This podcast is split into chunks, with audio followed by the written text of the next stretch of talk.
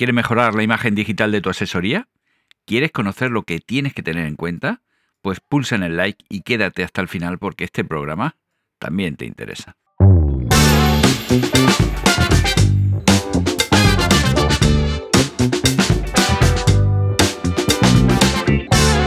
Te doy la bienvenida a Diario Asesor, el podcast para asesorías. Yo soy Paco Pacheco y este es un podcast sobre tecnología, productividad y todo lo relacionado con tu asesoría o despacho profesional. Este es el episodio 6 y te voy a ayudar a mejorar la imagen digital de tu asesoría, así como de los detalles relacionados que tendrás que tener en cuenta. Pero antes, salitel.com, programas, servicios y herramientas de productividad especializadas en asesorías y despachos profesionales.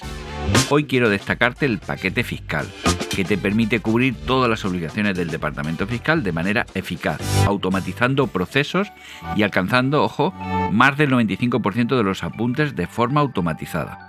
Escribir asientos a mano es cosa de otros tiempos. Ahora estamos en la era de la automatización.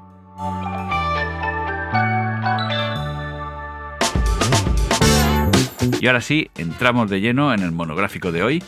Seguro que ahora estás pensando en las declaraciones del tercer trimestre, pero aquí te dejo esta reflexión por si te afecta para que lo pongas en práctica cuando, cuando te venga bien.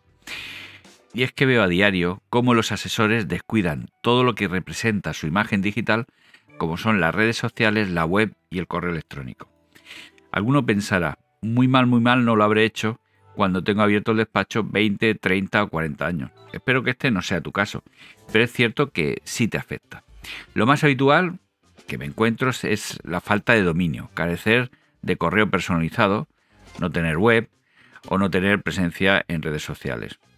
Y es que dependiendo de por dónde fluyan los nuevos clientes, eh, pues nos vamos a encontrar con un impacto mayor o menor de esta, de esta imagen deficiente de, digital del despacho. Si alguien nos recomienda personalmente un cliente, pues no influirá mucho nuestra imagen digital, aunque es cierto que posiblemente ese nuevo cliente eh, esté expectante a ver para comprobar cuáles son tus servicios a tenor de la mala web que puedas tener.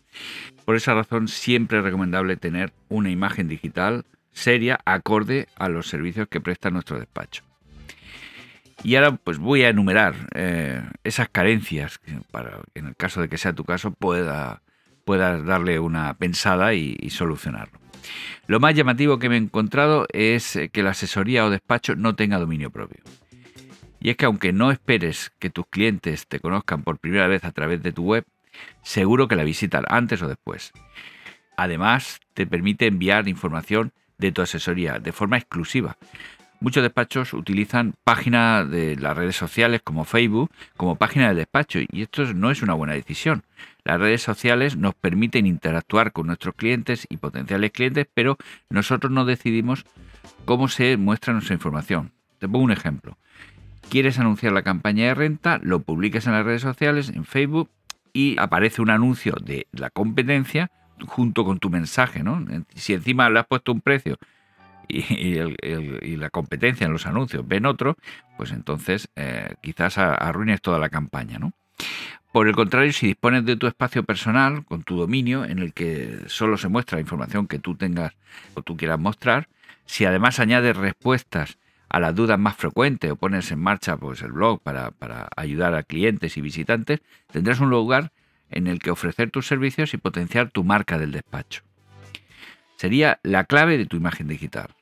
Te invito a que visites nuestra tienda online con precios eh, sobre temas de internet, dominio, en tienda.salitel.com. Pero eso no es todo. También me encuentro con despachos en el que tienen dominio propio, web, pero el correo electrónico es Gmail, es Hotmail. De verdad, ese es el correo que queremos poner en una tarjeta. La web y el correo electrónico es nuestra tarjeta de visita permanente en la red. Y aunque no esperemos mucho de ella, como en el caso de las tarjetas en papel, es lo primero que va a ver nuestro futuro cliente. ¿Podemos prescindir de tarjetas físicas? Pues sí. Yo, por ejemplo, tengo en el fondo de pantalla un QR con mi tarjeta. Si necesito entregarla, pues solo tengo que pedir que lean el QR y se le añade mi contacto directamente con todo, móvil, nombre, web, todo en, en, el, contacto en el móvil de la otra persona. Es una opción. En las notas del episodio te pondré una aplicación para que tú puedas eh, añadirte o crearte tus propios QR. Finalmente quedan las redes sociales. Abre cuenta en redes sociales, comparte los artículos que puedas crear en tu web y eso permitirá crear una marca del despacho, afianzar a tus clientes y atraer tráfico de visitantes a tu web que en el futuro puedan convertirse en clientes. Envíame un mensaje con tu cuenta en Twitter o tu canal de Telegram para que puedas seguirte. Al final te dejo mis datos de contacto. Para resumir el episodio de hoy, crea tu propio dominio, publica artículos de valor, utiliza el correo electrónico con tu propio dominio, es mucho más profesional, crea una cuenta en redes sociales y comparte todas esas cosas tan interesantes que tienes que contar. Y sígueme en redes sociales.